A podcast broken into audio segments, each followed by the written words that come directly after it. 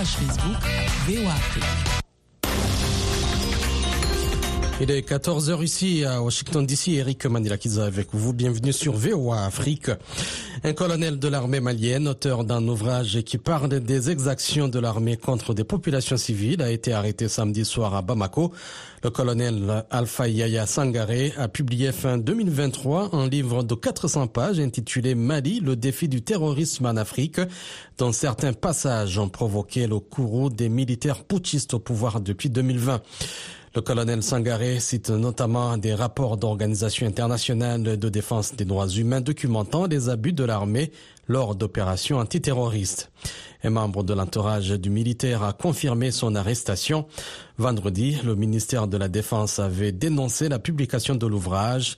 Le ministère dénonce et se, et se désolidarise des fausses accusations à l'encontre des FAMA, indique le communiqué du ministère de la Défense au sujet du livre.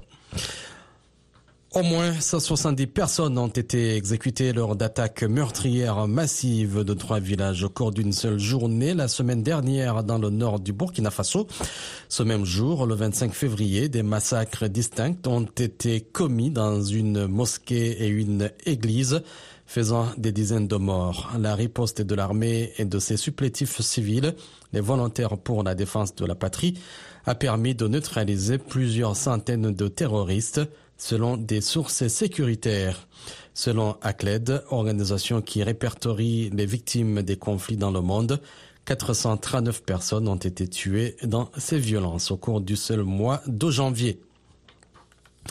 Deux leaders syndicaux au Gabon, Alain Mangouadi et Thierry Nkoulou, qui avaient été brièvement interpellés vendredi, après une réunion avec le ministre de la fonction publique, ont été libérés ce dimanche matin selon un communiqué de la dynamique unitaire. Notre correspondant à Libreville a rapporté que la centrale syndicale avait lancé une alerte au kidnapping et prévoyait un sit-in devant le ministère de l'Éducation nationale jusqu'à leur libération. Dynamique unitaire a accusé des officines obscures liées à l'ancien régime d'Ali Bongo Ondimba d'être derrière ces manœuvres. Le bureau national de la centrale syndicale prévoit une conférence de presse pour se prononcer sur les raisons de leur interpellation. La Confédération syndicale internationale, regroupant 200 millions de membres à travers le monde, lance ce dimanche une campagne de défense une campagne pour défendre la démocratie, jugée en déclin à l'aube d'une année 2024 marquée par de multiples élections. Historiquement, les syndicats ont joué un rôle essentiel pour encourager la culture de la démocratie, fait valoir la Confédération dans un communiqué en rappelant leur rôle dans l'avènement de la démocratie en Pologne ou en Afrique du Sud. La campagne vise à répondre aux conditions de travail dégradées que les travailleurs continuent à affronter sur fond de politique néolibérale, d'austérité et de régime de plus en plus autoritaires.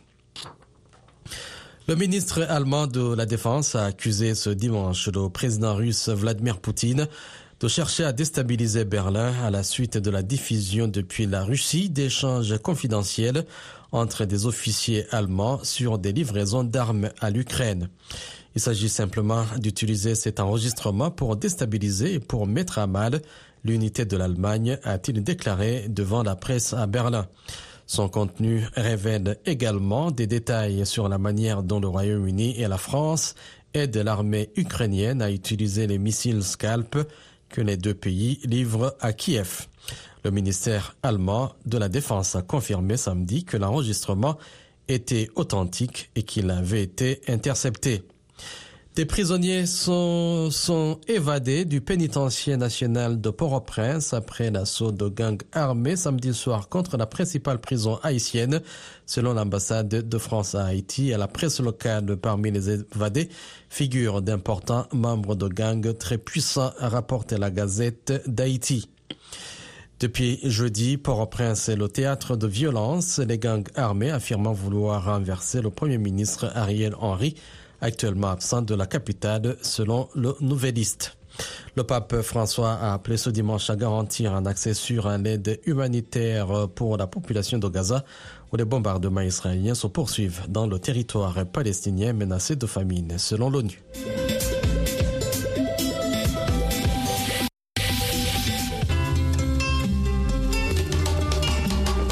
Foi et tradition vérité et doctrine, le dialogue des religions sur la voie de l'Amérique.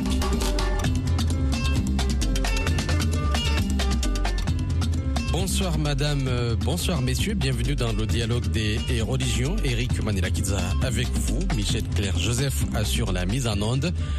Ce soir, le dialogue des religions est consacré aux synagogues, des lieux emblématiques de la foi juive à travers le monde.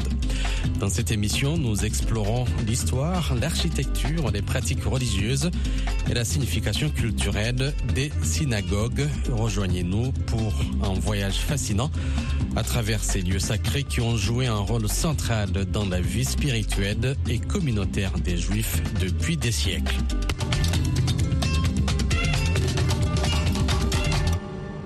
Pour en parler, nous sommes en ligne avec le professeur Mohamed Bodj à Manhattanville, à New York. Professeur Bodj, bonsoir. Bonsoir Eric. Je signale que vous donnez des cours sur l'histoire africaine et africaine-américaine, l'islam, l'esclavage, l'histoire mondiale, l'histoire médiévale et les études globales de la diaspora africaine. Et vos recherches actuelles euh, portent sur les questions d'identité de religion et de changement social. Merci euh, encore une fois d'être avec nous dans ce dialogue des religions. Ma première question, professeur, quelles sont les origines historiques des synagogues et comment ont-elles évolué au fil des temps? Euh, Alors, le phénomène de la euh, synagogue se trouve dans un complexe culturel assez large, disons, que nous pouvons constater depuis l'apparition de la Mésopotamie et de l'ancienne Égypte et entre les deux, euh, à travers le euh, croissant fertile, donc ce qu'on appelle Israël, Palestine, la Syrie, etc. Donc on a une tradition d'avoir des temples dédiés aux dieux et euh, maintenant la synagogue est devenue une sorte de temple réduite euh, lorsque les Israélites ont perdu leur liberté, leur euh, self-détermination, le droit à s'administrer eux-mêmes et ont été conquis par des empires qui ont disloqué ces temples et donc les gens se sont réfugiés dans des maisons communautaires, dans des pratiques communautaires, euh, souvent dans des maisons individuelles et même, disons, de quartiers pour pratiquer leur foi. Et c'est là où on a l'apparition de la synagogue par opposition au temple qui est un élément central et souvent sous la conduite d'un homme fort comme euh, Salomon ou David. La synagogue est un ensemble, euh, disons, local qui permet à des voisins, euh, et évidemment le voisinage peut être plus ou moins élargi même à la dimension d'une petite ville, pour euh, donc euh, avoir un lieu où ils peuvent se rassembler pour euh, diverses manifestations liées à la religion, mais aussi liées à la recherche de la cohésion sociale. Donc c'est un peu ce que la synagogue représente d'une manière générale dans l'évolution historique. Et qu'est-ce qui caractérise ces synagogues du point de vue architecture?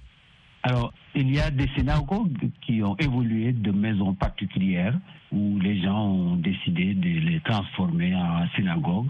Donc on peut dire qu'il n'y a pas d'architecture euh, consacrée à la synagogue. C'est une architecture euh, fonctionnelle qui permet d'abord de faire une prière. Il doit y avoir euh, un endroit où on peut faire une prière. Il doit y avoir une partie où la communauté doit se rassembler, non seulement pour la prière, mais pour discuter de ses affaires. Il doit y avoir un endroit où euh, les élèves, qu'ils soient petits ou grands, peuvent se retrouver pour étudier. Ces, ces trois endroits euh, peuvent être euh, les mêmes, plus ou moins déterminés par peut-être des sortes de barrières qui peuvent rendre cet espace plus, ou moins important. C'est la première chose. La deuxième chose qu'on doit retrouver dans la synagogue, mais qui n'est pas dans tous les synagogues, dans toutes les synagogues plutôt, c'est un endroit où on peut faire, disons, des sacrifices puisque la religion juive a évolué euh, et a abandonné, disons, la pratique du sacrifice. On peut dire que depuis assez longtemps, euh, et peut-être même euh, depuis le temps romain, il n'y a pas beaucoup de synagogues qui sont construites avec dans l'esprit un endroit où on peut faire un sacrifice. Donc ça, ça a plus ou moins disparu des synagogues, mais les premières synagogues, effectivement, avaient cet espace-là. Et le dernier espace est évidemment aussi euh, un espace où on peut faire euh, des baptêmes. Hein, donc, euh, parce que là aussi, c'est une partie particulière des anciennes pratiques des Juifs que certains ont continué. Donc le mikvah, le bain rituel, là aussi, il peut être présent ou ne pas être présent. Donc ce qui fait que la forme peut évoluer et dépendant de, de l'usage et de la taille de la communauté, on peut avoir divers éléments architecturaux. Mais la synagogue est un peu différente, par exemple, de la mosquée, qui doit y avoir une certaine orientation. La synagogue n'a pas de, de template, comme on dit en anglais, c'est-à-dire un plan préétabli que tout le monde suit. Maintenant, à l'intérieur, il doit y avoir un endroit où euh, les, les rouleaux sacrés sont conservés. Il doit y avoir un endroit où il y a une, euh, lumière permanente. Euh, il doit y avoir un endroit un peu élevé, disons, par rapport au reste, une sorte d'hôtel, si on peut parler ici, où les gens peuvent effectivement diriger la prière, de la communiquer ou bien délivrer des informations ou quelque chose comme ça. Ce qui fait que l'architecture extérieure est un peu quelconque d'une certaine façon, il ne, ne suit pas des règles euh, absolument euh, fondamentales. Mais l'architecture intérieure, elle, doit définitivement dégager des espaces qui sont nécessaires au culte et qui sont nécessaires à la conservation des objets de culte et qui sont nécessaires à l'expression de la foi juive. Donc c'est d'une manière générale, hein, assez caricatural, euh, ce dont on peut parler sur l'architecture intérieure et l'architecture extérieure de la synagogue. Et quels sont les principaux rituels et pratiques religieuses observées dans une synagogue en dehors du baptême des sacrifices que vous venez de mentionner tout à l'heure? Bon, évidemment, il y a la prière elle-même, euh, prière individuelle ou collective. Il y a, euh, bien entendu, ce qu'on peut appeler les, les hauts moments du calendrier juif, les grandes fêtes, euh, le Yom Kippour, euh, fêtes consacrées, en particulier euh, la quinzaine qui coïncide plus ou moins vers la fin de décembre, où on se retrouve avec ce que, ce que quelquefois on appelle la haute saison de la pratique religieuse et où effectivement la synagogue est très fréquentée. Et à ce moment-là, pour quelques jours, la communauté se retrouve autour de la synagogue plusieurs jours de suite à ce moment-là. Donc c'est un peu comme ça que ça fonctionne, une, sorte de lieu de culte régulier, journalier, que chacun peut plus ou moins fréquenter pour ses propres besoins ou pour des besoins collectifs mais aussi ce qu'on peut appeler des moments importants pour la communauté toute la communauté se retrouve suivant le calendrier liturgique euh, juif. Existe-t-il des différences significatives entre les synagogues euh, des différentes branches du judaïsme, euh, par exemple euh, orthodoxes, conservateurs, réformés, etc. Surtout à l'intérieur, parce que par exemple, les synagogues réformées permettent aux hommes et aux femmes de se mélanger, tandis que les synagogues conservatrices traditionnelles séparent les hommes des femmes, par exemple. Donc là, on se retrouve un tout petit peu, quelquefois, dans certaines synagogues, on va créer cette séparation, ce qu'on peut retrouver dans certains autres lieux de culte, que ce soit les premières églises ou euh, que ce soit beaucoup de mosquées, où on fait une sorte de barrière interne, où on dit là c'est l'espace des femmes et là c'est l'espace des hommes. Et ça, c'est une marque de l'affiliation ou de l'interprétation de la foi euh, juive euh, qui effectivement est une différence euh, à l'intérieur, même la séparation des hommes et des femmes. C'est souvent la chose la plus remarquable lorsqu'on veut faire la différence entre, disons, le judaïsme réformé et le judaïsme traditionnel.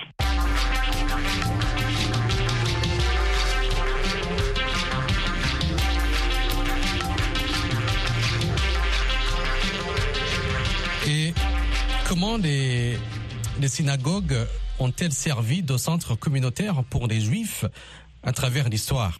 Alors, la synagogue joue un rôle extrêmement important parce qu'on sait que le temple de Jérusalem qui a été détruit plusieurs fois, et en particulier la destruction de 586 avant Jésus-Christ, donc la destruction du temple de Salomon, a créé une sorte de vide au sommet dans la hiérarchie, ou parce que le temple est un, est un lieu consacré, euh, très, très construit, très symbolique, administré et contrôlé souvent par aussi la haute euh, autorité politique, qui souvent aussi peut être la haute autorité religieuse, comme Salomon ou David.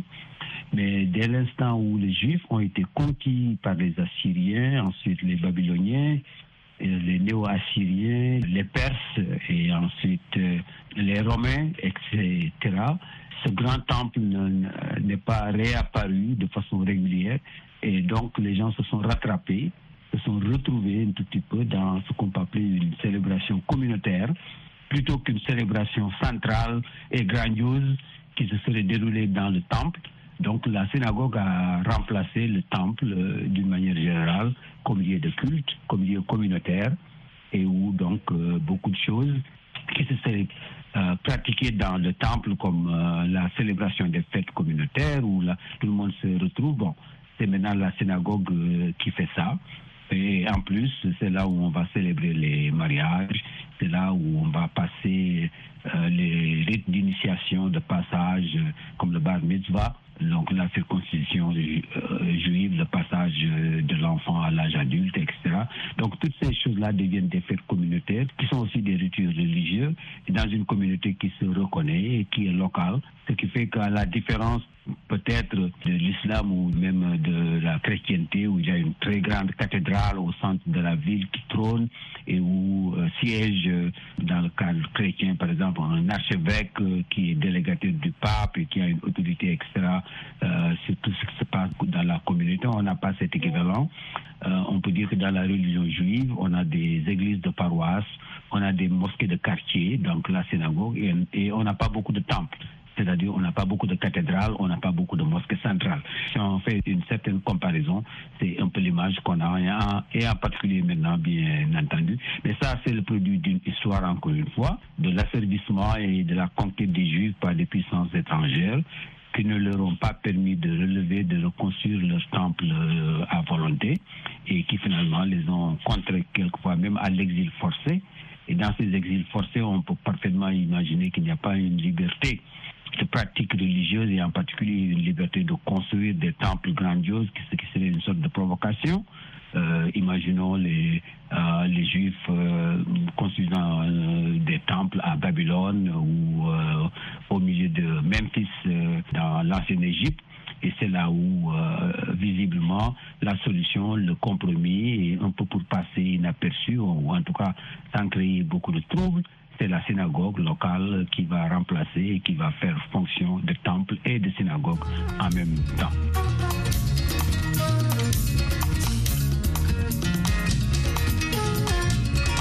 Vous suivez le dialogue des religions consacré ce soir euh, aux synagogues. Notre invité, l'historien Mohamed Mbodj, euh, professeur à Manhattanville College, c'est à New York. Euh, alors, comment ces synagogues s'intègrent-elles dans le tissu social et religieux des communautés juives contemporaines. Alors, les communautés juives contemporaines, et en particulier euh, celles qui sont hors d'Israël, donc euh, de la terre originale euh, que les juifs réclament, et donc la synagogue fonctionne encore une fois, un tout petit peu comme, même quelle que soit la longueur et la durée de l'implantation de ces communautés, qui quelquefois sont là euh, depuis 2000 ans. Il y a des communautés juives, je ne sais pas, dans le pourtour méditerranéen d'une manière générale, par exemple, pour donner cet exemple.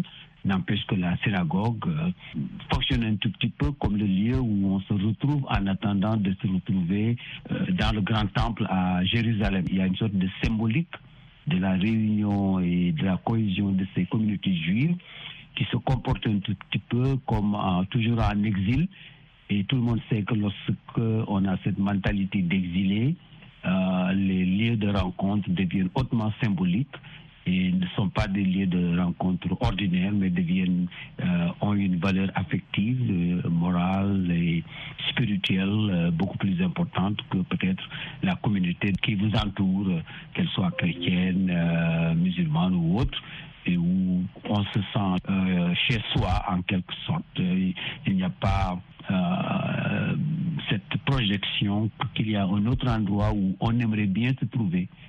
Jérusalem pour les Juifs, euh, même si c'est simplement mythique, c'est on peut même dire rhétorique dans, beaucoup de populations juives dans le monde qui certainement ne vont pas rentrer en Israël, ne vont pas se trouver à Jérusalem. Euh, mais c'est une différence quand même, euh, disons, dans l'importance de la synagogue par rapport aux lieux de, de culte d'autres religions qui sont un peu plus ordinaires et n'ont pas ce caractère affectif qu'il y a un attachement par rapport à un endroit qui est à des milliers de kilomètres de là et qui représente la profonde et l'original, la spiritualité originale de cette religion. Et quel rôle les synagogues jouent-elles dans la préservation et la transmission de la culture juive?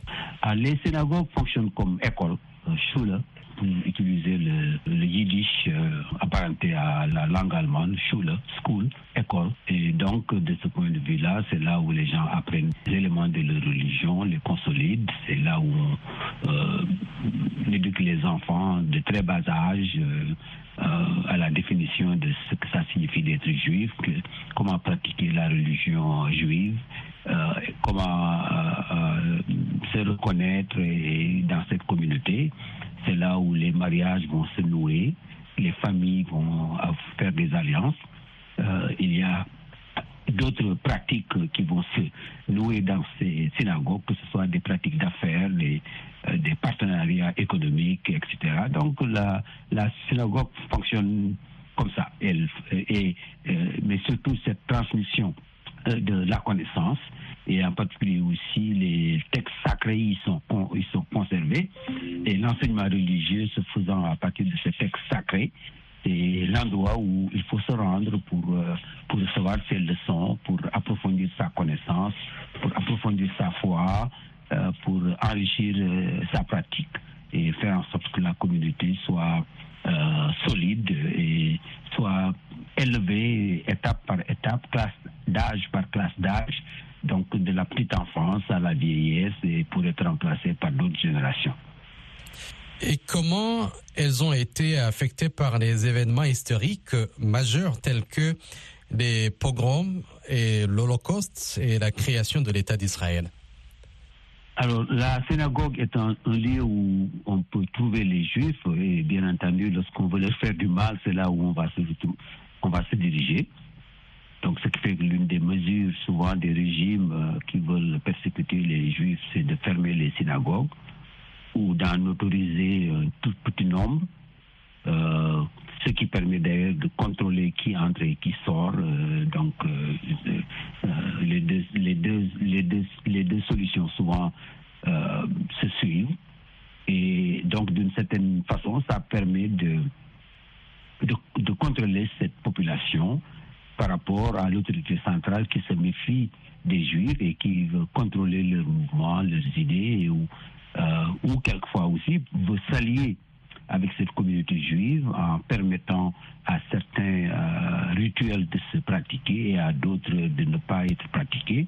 Donc la, puissance publique peut effectivement fermer, euh, ouvrir, favoriser, ne pas favoriser ces synagogues qui sont des cibles assez visibles et assez euh, comment dire, important dans, dans une politique. Si on veut s'adresser, si on veut cibler la population juive, il est évident qu'il est très important pour tout gouvernement de savoir où sont les synagogues, qui les dirige, qui les finance, qui les, qui les fréquente, etc., etc. Et donc, euh, dans la pratique des programmes, dans la pratique de l'extermination des juifs, il est évident que les synagogues vont être des points euh, d'ancrage de ces, de ces politiques euh, euh, et qui vont faire en sorte que effectivement cette politique de d'oppression, voire même d'extermination pour être effective, elle doit pouvoir contrôler ne serait-ce que sur le plan géographique, ces synagogues et faire en sorte que de les utiliser comme élément de répression. Est-ce qu'un non-juif, par exemple, il peut avoir accès à ces synagogues Est-ce qu'on peut l'accepter? Ça dépend des rites. Euh, certains rites sont assez fermés et ne permettent pas des non-juifs. D'autres sont assez ouverts et permettent un tout petit peu. Et ça, on le retrouve dans beaucoup de religions aussi, où souvent il y a une interprétation fermée qui fasse que la communauté se définisse simplement et seulement par la foi, et d'autres où la communauté se définit comme une entité à l'intérieur d'une plus grande communauté à laquelle on est ouverte euh, et où on permet aux gens peut-être à la limite de, de euh, comment dire de participer avec les frères, juifs à des moments de, de, de, de, compassion, de rituel. il y a même des cas où, lorsque des lieux de culte sont détruits, par exemple, et en particulier dans le monde contemporain, euh, sont, sont, des exemples qui sont très faciles à trouver, où des mosquées ont été vandalisées ou brûlées, ou même euh, il y a une communauté qui cherche à construire une mosquée et euh, dans certains endroits, que ce soit aux États-Unis ou en Europe, beaucoup de synagogues se sont mises à la disposition de ces communautés pour qu'elles viennent pratiquer leur foi. par exemple les musulmans le, donc le vendredi ou le jeudi soir la veille du vendredi donc, ce sont des choses qui ne sont pas rares. Hein. C'est pas, pas permis. Euh, les synagogues ne sont pas seulement et uniquement pour les juifs partout au monde, euh, loin de là. Donc, elles sont impliquées dans le dialogue interreligieux. Oui, absolument. C'est un, endroit euh, magnifique où non seulement on peut retrouver la communauté locale avec laquelle on peut dialoguer, parce que tout dialogue interconfessionnel commence sur le plan local, des gens qui se connaissent, qui se fréquentent, dont les enfants vont à la même école, sont dans les mêmes équipes euh, sportives et autres. C'est là où ça commence. Ensuite, la solidarité lorsqu'il y a des épreuves, la mosquée est détruite, le temple a été vandalisé, l'église a été fermée, etc. Donc, euh, ce sont des choses qui et où le euh, donc la synagogue joue son rôle lorsque les communautés juives sont fortement établies et et donc, elles peuvent permettre à d'autres communautés d'y participer. Euh, le, le judaïsme et l'islam n'ayant pas de pape, euh, n'ayant pas l'équivalent d'archevêque euh, ou, de, cardinal, quelque chose comme ça, il est évident que lorsqu'on parle de dialogue islamo-chrétien, c'est vraiment d'abord dans ces endroits-là où ça se passe. Et donc, ce sont des engagements communautaires plutôt que des engagements, disons, de type euh, de, imposé par le haut, par la hiérarchie euh, euh, à la masse des, des, croyants. Donc, et pour que le dialogue interconfessionnel marche, évidemment, c'est il faut que la plupart des croyants, en tout cas les croyants de base, soient investis et y croient et y participent. Et disons donc, s'il faut trouver des juifs de base, si on peut parler ainsi, il faut aller dans une synagogue. Donc c'est bien là où ce dialogue interconfessionnel va se passer. Professeur Mbodge, merci beaucoup pour euh, votre contribution dans ce dialogue des religions. Je vous en prie et merci et bonne journée.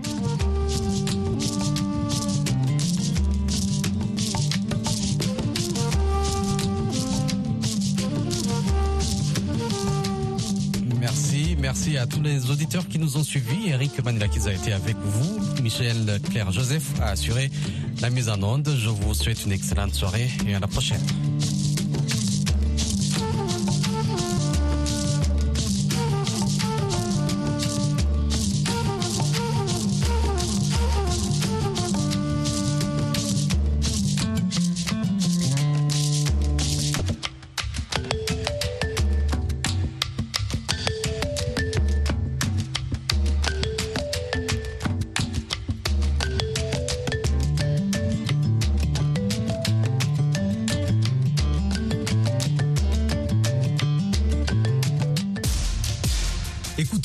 Afrique désormais partout en Afrique.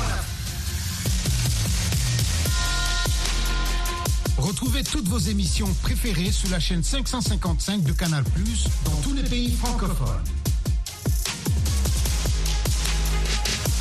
Vous pouvez également nous suivre dans une trentaine d'autres pays africains, du Nigeria au Zimbabwe, en passant par le Ghana, le Kenya, la Tanzanie et la Zambie.